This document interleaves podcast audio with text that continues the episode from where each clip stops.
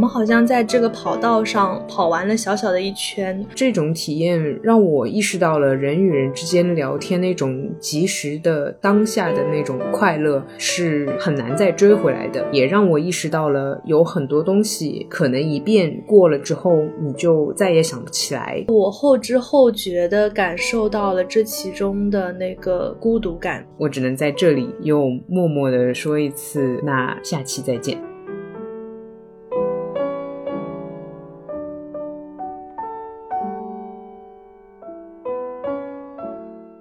欢迎大家来到新一期路人抓马，这里是悠悠，这里是川。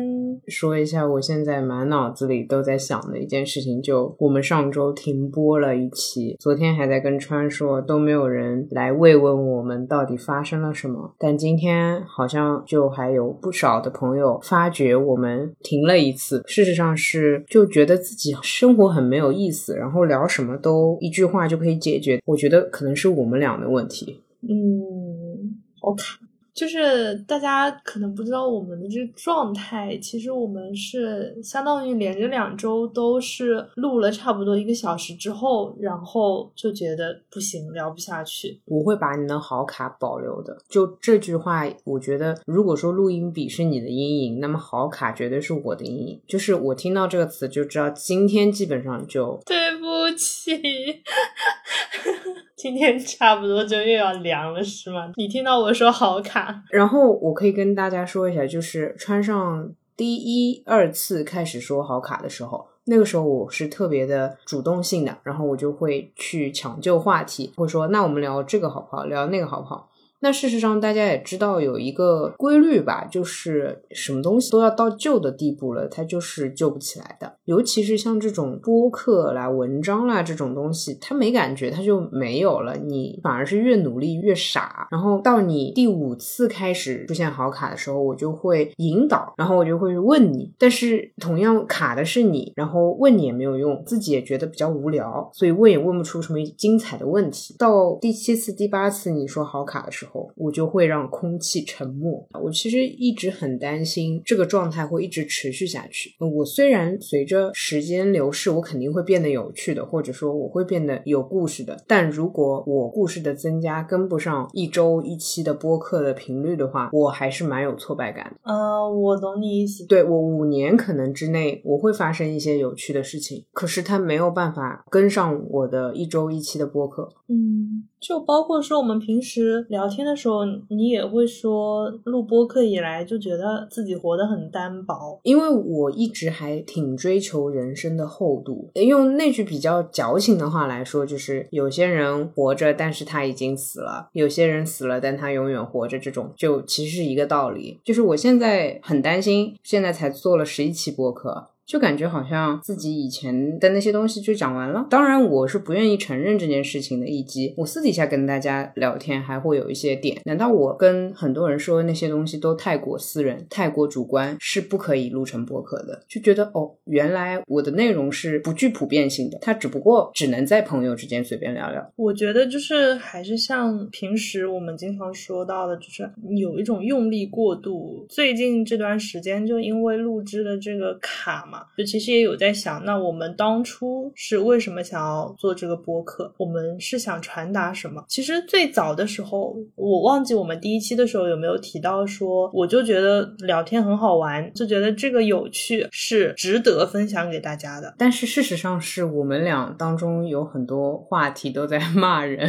这个我能不剪掉吗？我们的初衷确实是想把有趣的一些经验性的东西分享给别人吧，但做了播。客几期之后，就好像压力非常大。反正我自己会是这样，我会觉得这个需要吗？这个别人不知道吗？这个好像大家都是这么想的。多我一个，只是多一个电子垃圾。我甚至印证了我在第一期说我是一个电子垃圾生产者的那句话。我觉得我是。现在我做了 十一期之后，觉得我是。嗯，或者说就是因为我们的话题会基于一个我们两个都比较熟悉的一个人、一个场景、一件事情，然后有。由此展开，然后你就会发现说，虽然这个事情我们到后面也能从中汲取出一些所谓的感受，或者说也能得出一些结论，但是这个事情它的出发点可能就是又很小，又很琐碎，又。带有一定的私密性，所以在播客里面我们就很难把它去公之于众。它如果是小说什么的形式就可以，但是播客其实跟我们第一期的预设是一样的。它距离很近，包括这个我也觉得，好像我通过播客社交到的一些人，他们感觉就跟我很熟一样的，你知道吗？我心里想说，嗯，你为什么跟我讲话都这么不客气的？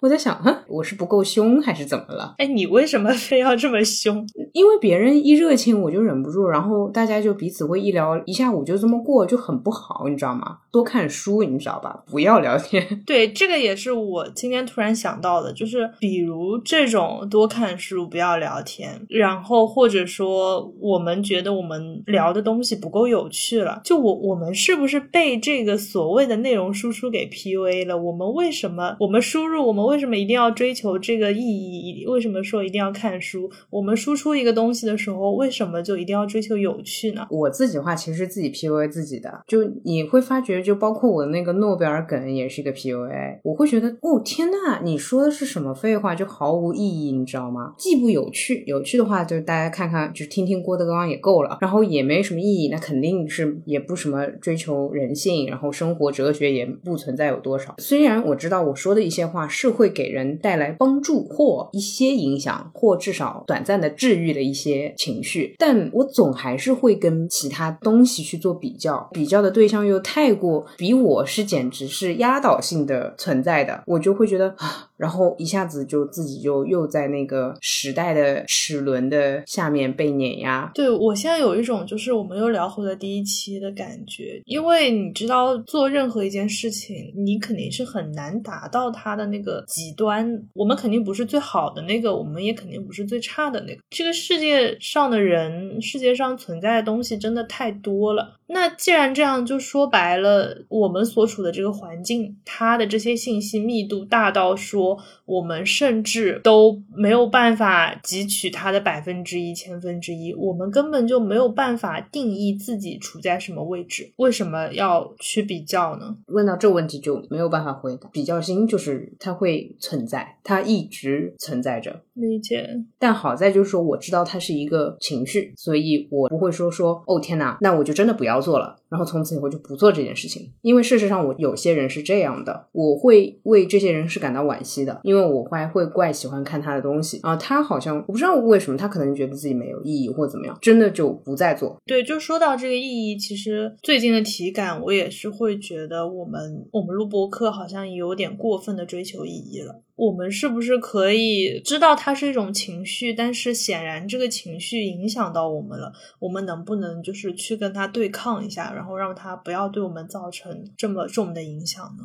我自己的对抗方法其实就是还继续做着吧。唯一担心的就是说。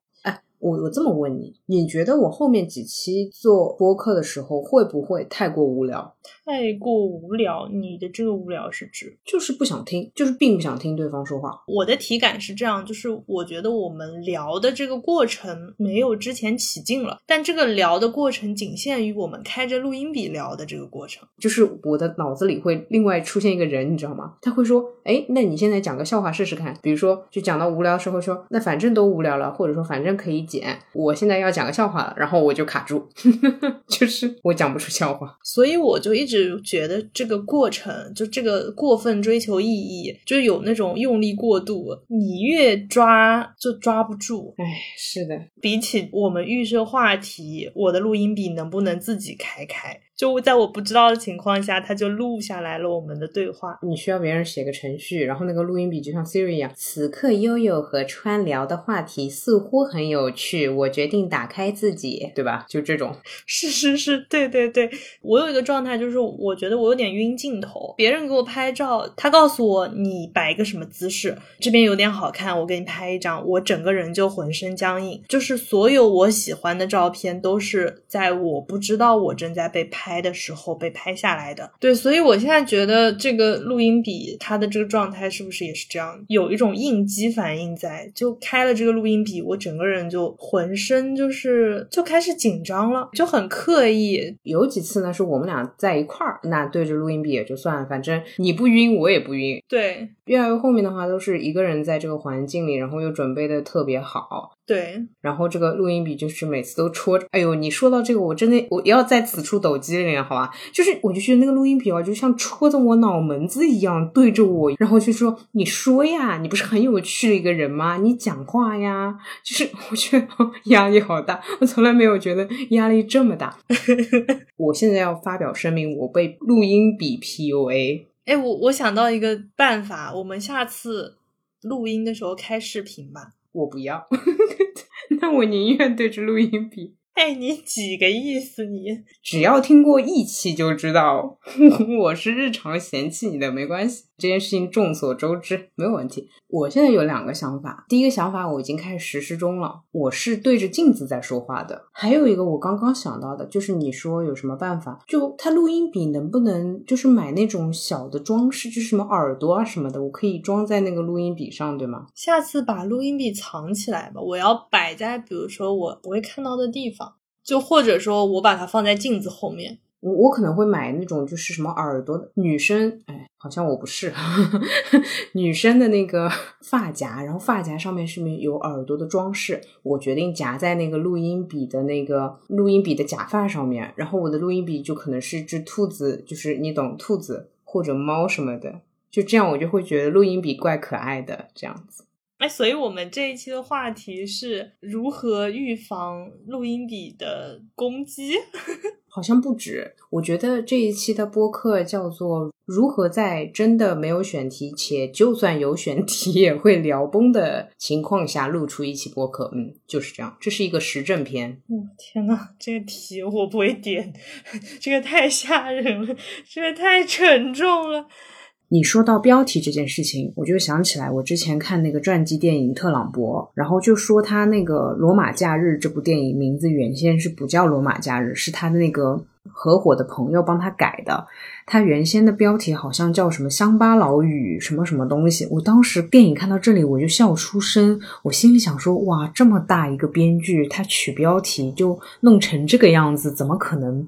如果按照他原来的标题，是完全没有办法得奖的，你知道。突然一下子心里平衡。我突然想到一点，就是比如说你写文章，你会看那些真的获诺贝尔奖的那些人的作品，然后你就觉得说差距很大。你的这个虫子视角让你着眼的可能就是各个行业、各个领域的顶尖的人，但是这里面有一个 bug，就是说你只看到了他们光鲜亮丽的一面。就像你刚说的这个罗马假日，你不知道它原来的标题是这样的。我觉得其实我们生活当中就也有很多这样的场合，就是你以为别人好像是轻轻松松的，但实际上别人也很辛苦。只是我们不知道而已。我记得之前可能有朋友透露过吧，不是太熟的同学或者什么，看到我们做了一个博客，然后他们就会说：“你们两个真的可以有这么多话聊，就你们好有精力啊！”就他们会觉得我们做的事情是很轻描淡写的，或者说是在一个很随意的状态下就能够做这些事情的。但是其实，包括我知道，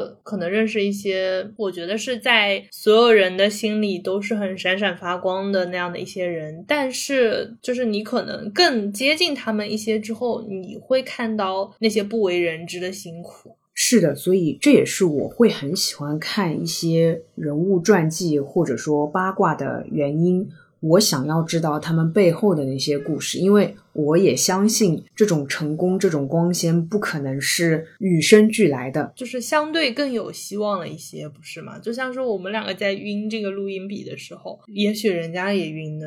所以你这么一想，嗯，就会说，哎，我我有同伴了，反正连他都这样，那我这样我好像也没什么焦虑的。但是随着我对他们的了解越来越多，我发觉我与他们的差距不仅在于那一点点天赋，还在。于他们的那个努力。这也就是我会特别欣赏 hard working 这件事情。很多人看到背后之后，确实会觉得更有希望了。但这个希望的前提是你也许要每天五个小时坐在书桌前面写作。然而，我跟这些人差的可能就是每天五个小时乘以十年吧。我就觉得哇，这就是人类的力量，你知道吗？我觉得太美了。你这个美丽的强大，天呐，你你是本日鸡汤主播 第一名。聊到这边，我们能不能归纳一下？其实我们找到了一些原因，对吧？那你有觉得放松一点吗？我现在的放松的方法就还是无脑进行就好了，还是不要多去想，也不要多去比较，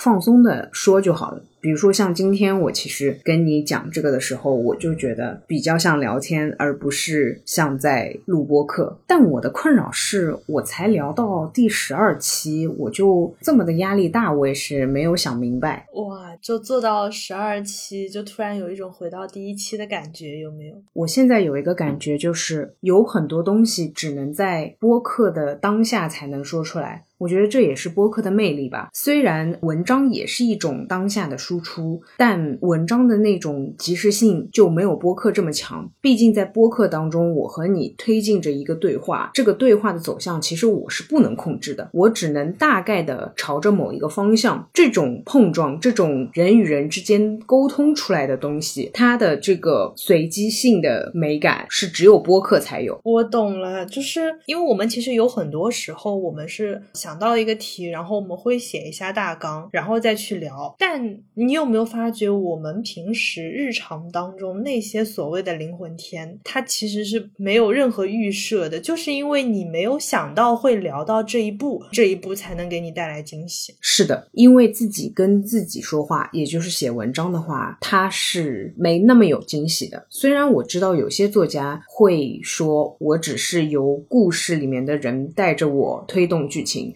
但那也只能是一个人自己的潜意识，他肯定不如另外一个人跟他去碰撞，他们俩之间的想法来的刺激。哎，我我现在突然觉得挺妙的，我们以后其实就就直接录吧。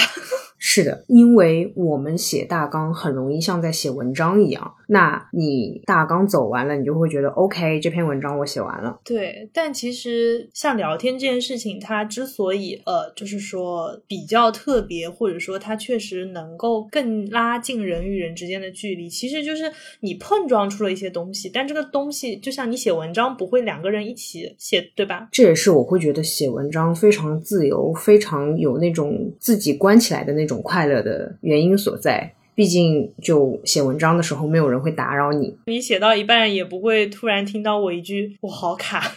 我要大胆预设一下，我们以后请嘉宾的时候，可能会更卡哦。哦，那倒也是不一定。只要嘉宾长得好看或者声音很好听的话，我应该会不断的对他抛出各种各样的问题，因为我对这样的人总是充满好奇心。你在借这支录音笔八卦人家？我觉得确实是，或者说把很多八卦公之于众了。比如说像你这种俄罗斯被割的事情，如果不做播客的话，我觉得你会把它认知为一个很私密，然后你应该也不会公开。但对吧？现在所有人都知道。这件事情，而且几乎每集必提你在俄罗斯被别人割了，就很快乐，不是吗？哎，行，我看到录音笔飞出来一把刀。我今天有听到一个观点，就是说播客的世界会比较和平，你不会像微博或者什么地方被捅刀子，因为可能本身播客这种形式，你一期半个小时、一个小时，就真的不真诚的那些人。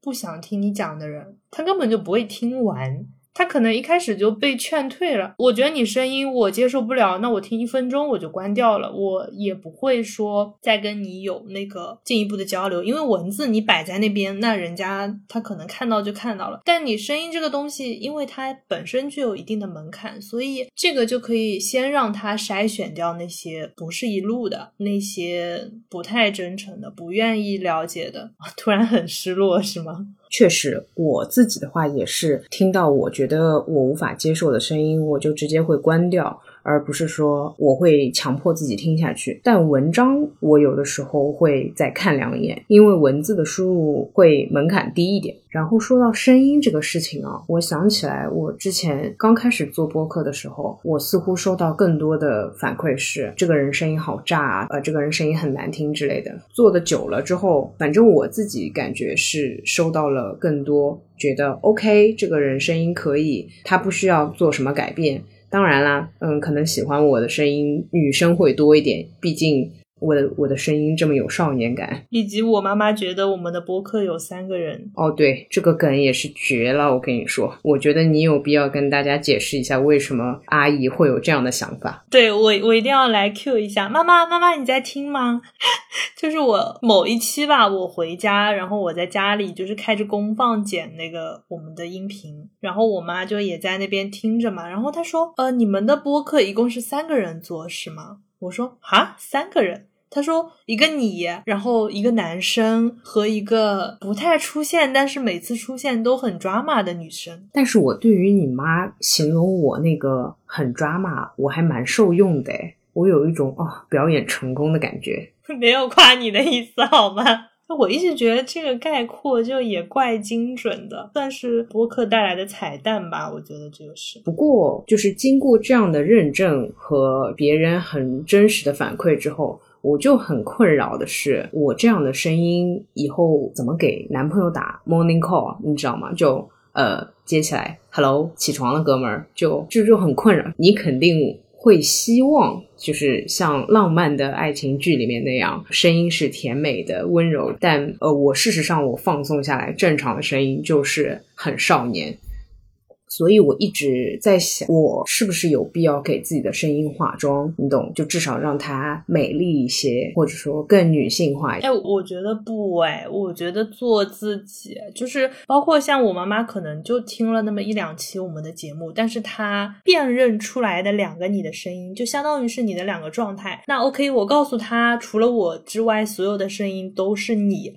那他就知道了，你的情绪平稳的正常状态下，可能比较像男生。然后你发表一些 drama 的观点的时候，或者说你在情绪高昂的时候，你的声音就会变得很 drama。这其实是一个通过声音去认识你的情绪的途径。如果你给你的声音化妆了，你相当于关上了这扇门。不过你这么说的话，我明白你的意思。也就是说，如果我的男朋友接起来电话，听见我的声音非常的，或者说异常的温柔，那他应该担心这一天都不好过。过了，然后只要他听见还是那个少年的我，他就会觉得啊，好安心啊，今天还是平平无奇，但是有波澜不惊的一天。对对对对，就是哦，还是我的女朋友，没有被绑架。就是大家信息传达的时候更加直接一点，因为你不光是你说的话，就你的语气、你的声音状态，其实也是你的信息的一部分。那我觉得其实今天的状态还是比较轻松。松的对，今天就会比较像我们两个日常聊天。我觉得也是做播客这么久以来，好像又重新回到了当初比较轻松的一个状态。不过我每次聊到很轻松的时候，就会担忧会不会太无聊，或者说嗯就很吹水。不一定吧，因为其实这边也可以说一下，就是第十一期我们的那个上半年复盘的那一期，就意外的对我来讲真的蛮意外的，因为我会觉得那一期就很随意，但是这是收。到正面评价最多的一期，然后也是我们历史十一期以来播放量最高的一期。就这一期可能已经超过了另外的十期的播放。所以我现在在想，我们是不是进入了一个误区？就我们好像总是在追求我这一期要出什么样的方法论，要出什么样的干货，要输出什么有价值的观点。但可能大家也许就听个好玩，听个轻松，听个愉快，是听个响，是吧？对对，就听个响，所以我现在觉得少一点预设吧，或者说不要用我们自己的角度就去很单一的预设什么样的是 OK 的，什么样的是不 OK。我现在就更想就是我们处于一种玩的状态。确实，我有的时候会发觉别人给我的反馈是我有的时候都忘记自己说过什么话，但是他会跟我说：“哦，我以前记得你说过一句话，巴拉巴拉巴拉。”然后我心心里想的第一个反应是，嗯，我说过这样的话吗？我就觉得，嗯，原来其实你并不知道你哪句话会给别人带来影响。那 OK，反正我只要真诚的、坦率的就好。我突然想起两句话，是我高中就是那种在写在作文里很容易拿高分的那个鸡汤，就是最长的路就是捷径。然后呢，还有一句与它相对的，就是慢慢来比较快。哇，你高中时候就写这么新媒体的话了？这两句话真的，直到现在我印象里就还是鸡汤的潮流当中比较常用的诶。哦，这样哎，天呐，哎，文字的潮流果然也是个圈哎，就一直在复古。这个东西可能是个汤底吧，鸡汤的汤底。这两句话应该可以涵盖一切那种想要打退堂鼓的场合了吧？呃，我觉得基本上是了。然后我自己还会。加一点料的话，就是说，就基于之前的这两个想法，然后我就会想说，OK，那我就做就好了。我只要进行就好了，对，涮就好了。我们不能一直录不出来，对吗？我不能一直录一期闭一期，录一期闭一期。那既然那种很强迫去自己的办法不行，那我们就放松点，也许我们就能更高效的做完这件事情。OK，你说高效我就安心了，你没有被绑架，你还是穿。对对对，我还是我。我们其实也正好因为播客，然后一下子对生活也有了一些改造。所以你最近有觉得自己放松一些吗？我觉得会吧，我会放松一点。我这个星期确实也挺放松的，可能丧了一个星期之后，突然佛了。我觉得其实就像你之前一直跟我说，如果我一直在焦虑的情绪里面，很浪费时间。所以我的放松的一个目的也是说减少这个焦虑的时间，相当于说我把我原来焦虑的时间拿来休息了，不就又更高效好了？又出现了，太好笑了。嗯，确实也不是说休息储存精力什么的，但我觉得至少还是不要焦虑吧。我觉得焦虑还是对自己的情绪伤害太大了。反正我现在已经打开淘宝，在找我的那个给自己的录音。比买耳朵了，可以？那你明天能给我看吗？下礼拜六之前吧，我把这个东西装饰好了，拍照发网上，可以吧？就嗯，一定要很可爱，就不然我还是会有录音笔恐惧啊。可以啊，我想想，今天是七月十七号，下个礼拜六之前，也就是说七月二十五号之前，听到这里的朋友们，请在留言里面重复一下，说七月二十五号等悠悠发微博，大家。请在公屏上面扣这句话好吗？Hello，哦，那倒也是大可不必。我知道有很多人是早上趁着地铁，然后挤在车厢里面，对吧？听我们的播客的。我相信你现在没有这个空，拿出你的手机去写什么评论，那就不需要劳烦您了。嗯。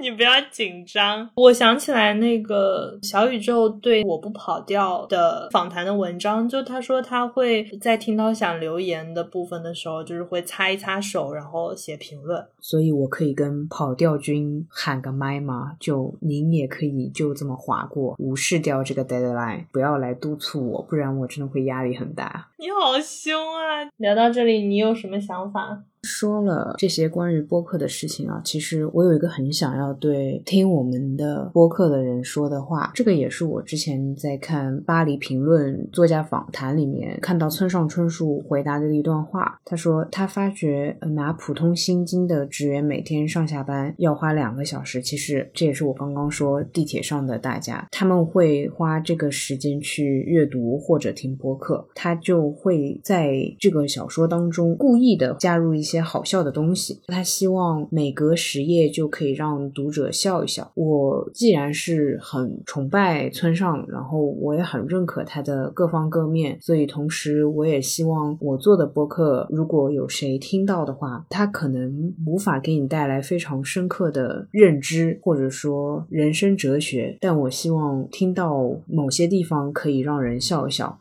我觉得这个也挺不容易的。对我，我其实就也是听到你前面那一段，然后我又在回想，就是我们这一期里面哪些部分是比较好笑的。然后反正我自己是觉得这一期录的时候还怪开心的，或者说我们终于尝试着扔掉了那些，因为平时会这样嘛，平时我会说，嗯，这一段有点无聊，或者说这一段我们突然跑题了，我们要拉回来。我现在觉得这个好像也挺。怎么说呢？有点太急于求成，或者说就好像是有点刻意的在高效，就想说我把这个话题拉回来，我后期剪辑的时候就可以少剪掉一些没必要的细枝末节。但其实可能不是，我可能在这个录制的时候修剪掉这些情绪，可能就也会让这一整期就变得严肃起来。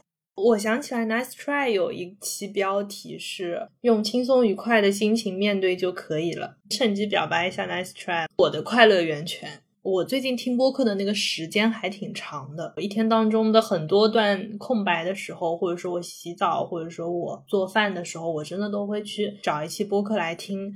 但是我确实可能还是出于一种信息输入的一个需求吧，就我有时候会真的去搜一些我比较想要了解的领域，就想要找一些我能学到东西的话题，这样去听。但是最放松的时候就是听 Nice Try 的时候。不管你是什么类型的，非常干货的，非常知识型的，或者说就是听大家聊聊天，其实各自都有各自存在的意义吧。所以我们也真的不用用这个东西绑住我们自己，以及说能拿诺贝尔的跟拿不到诺贝尔的也都有存在的意义，不是吗？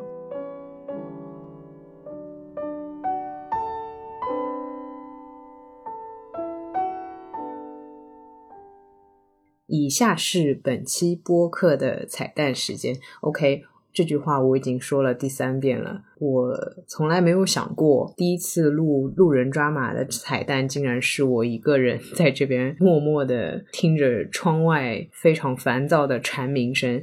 现在是下午一点三十二。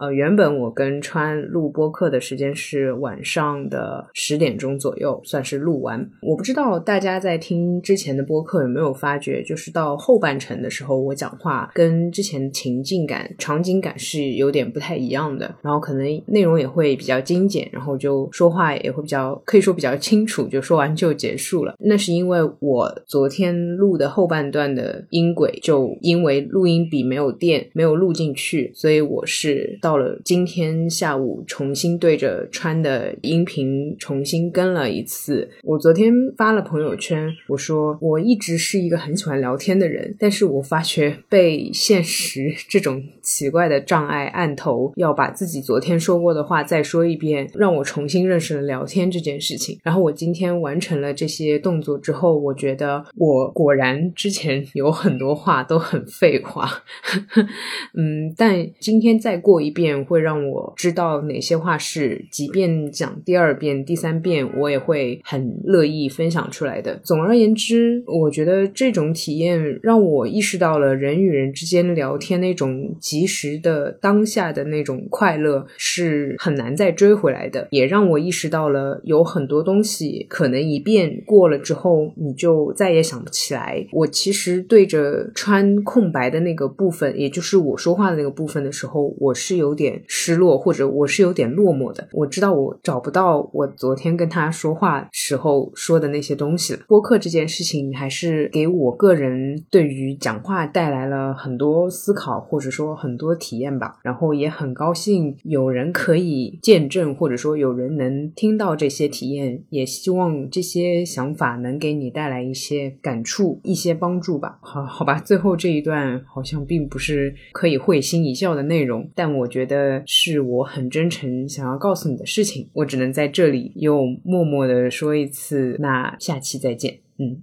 呃。如果你听完了前面悠悠这一段独白，或者说如果你有 follow 我们的微博的话，你一定知道这一期发生了一些什么事情。其实从我们录制的那一天，就是星期五晚上，到现在是星期天下午两点半，这几天因为这件事情，我其实感觉有些在重新思考做这件事情的意义。这其中也包括我昨天晚上回到家之后，悠悠传来了一个粗简的工程文件。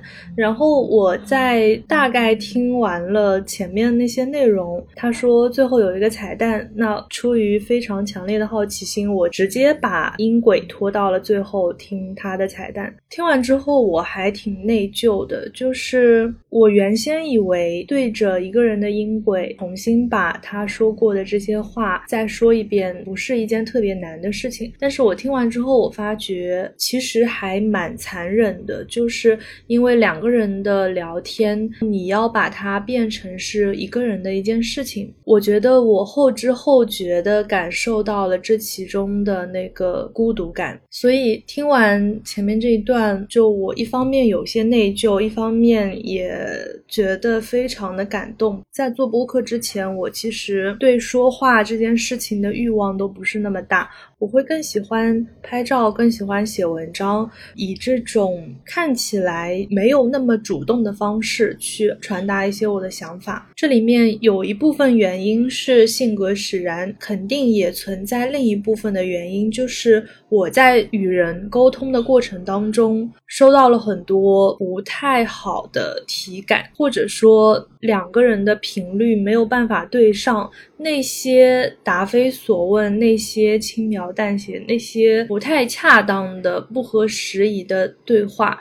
他们好像变成了一种收敛的能量，然后沉淀在我的记忆里面，让我对和人聊天这件事情就没有太大的兴趣。至于前面悠悠讲的，我们聊天的这个及时性，跟两个人聊天的这个状态、这个情境，是过去之后就再也找不回来的。但我想说的是，其实很庆幸吧，因为可能因为这件事情，让我们有可以开启一些灵魂天。的机会，让我们可以彼此更加认真的、更加同频的，愿意去讨论一些事情。这个人和这个契机和这个机会，都让我觉得很珍贵。所以在我们的播客进行到第十二期的时候，我突然有一种，我们好像在这个跑道上跑完了小小的一圈。那当我看到十二期之前的那个我们的影子的时候，我觉得。很感慨，也很感谢。就是当我再次来到这一圈这个起点的位置的时候，看到了一些同样的在这条路上行走的路人们。所以说的矫情一点，就是因为我们做了这件事情，因为有大家的收听，